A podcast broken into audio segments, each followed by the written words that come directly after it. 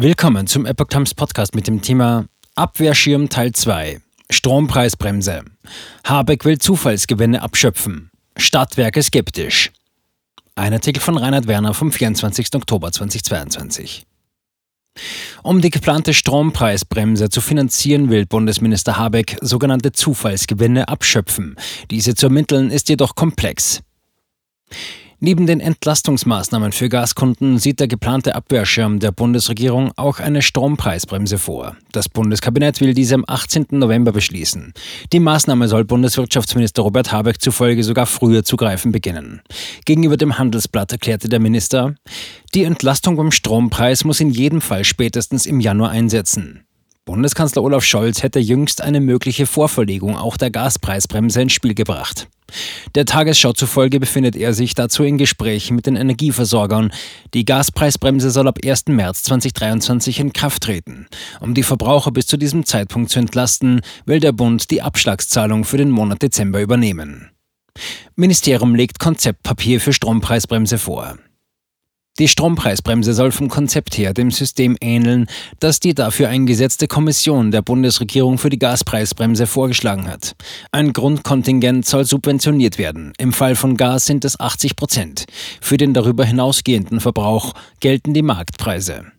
Um die Strompreisbremse zu finanzieren, will die Regierung 90 Prozent der sogenannten Zufallsgewinne abschöpfen, die Energiekonzerne aus der Krise erlangt hatten. Dies geht aus einem 18-seitigen Papier des Bundeswirtschaftsministeriums hervor, über welches das Handelsblatt berichtet hatte. Die Abschöpfung der Zufallsgewinne ist eine extrem komplexe Aufgabe, erklärte Habeck dazu.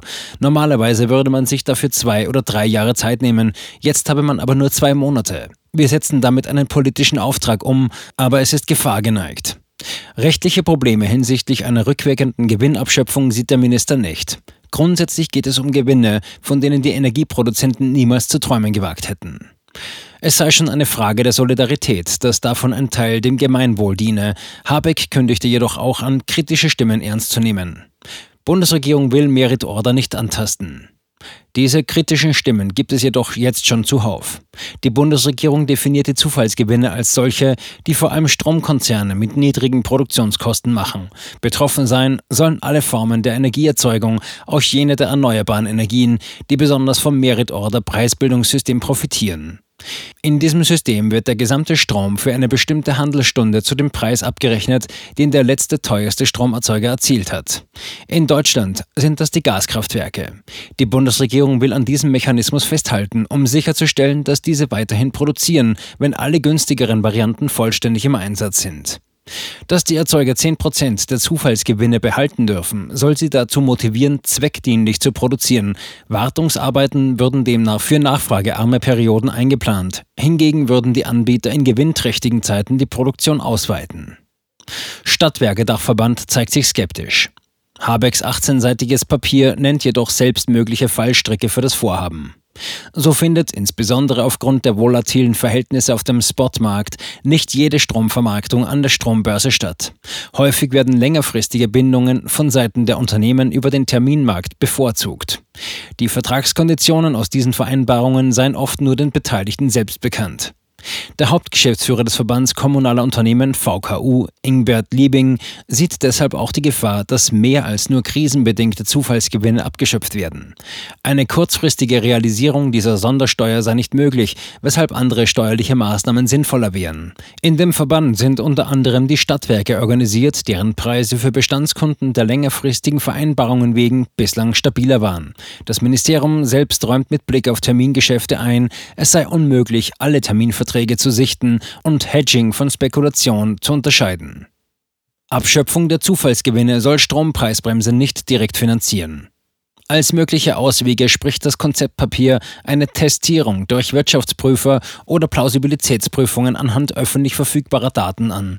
Zudem sei eine persönliche Haftung des CEO eines Unternehmens für die Richtigkeit von Angaben angedacht. Hinsichtlich der Gewinnabschöpfung bei Termingeschäften sehe man Ungenauigkeiten als nicht vermeidbar, aber begrenzbar an. Benchmark sollen demnach eine taugliche Grundlage bieten. Für unbillige Einzelfallgestaltungen solle es Härtefallregelungen geben. Auch eine stufenweise Einführung der Gewinnabschöpfung sei denkbar.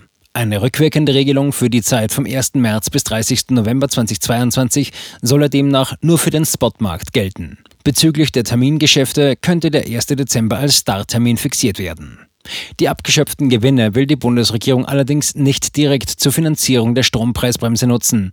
Stattdessen soll darüber eine Stabilisierung der Übertragungsnetzentgelte erfolgen. Diese bezahlen alle Stromverbraucher und für 2023 will die Bundesregierung sie mit einem Zuschuss von 13 Milliarden Euro dämpfen. Juristin. Netzbetreiber gar nicht in der Lage, Übergewinne zu ermitteln. Der auf Energierecht spezialisierten Juristin Jana Michaelis zufolge ist jeder Ansatz, rückwirkend bis März 2022 die Zufallsgewinne zu besteuern, juristisch sehr fragwürdig. Dies äußerte sie gegenüber dem Handelsblatt. Darüber hinaus verkenne das Bundesministerium, dass neben Energieversorgern auch noch andere Akteure in die Vermarktung von Strom involviert seien. Viele von ihnen seien auch branchenfremd, wie beispielsweise die Banken. Netzbetreiber seien im Übrigen mit der Ermittlung der sogenannten Übergewinne überfordert, betont Michaelis. Ihnen fehlen die Mittel, einen Übergewinn festzustellen.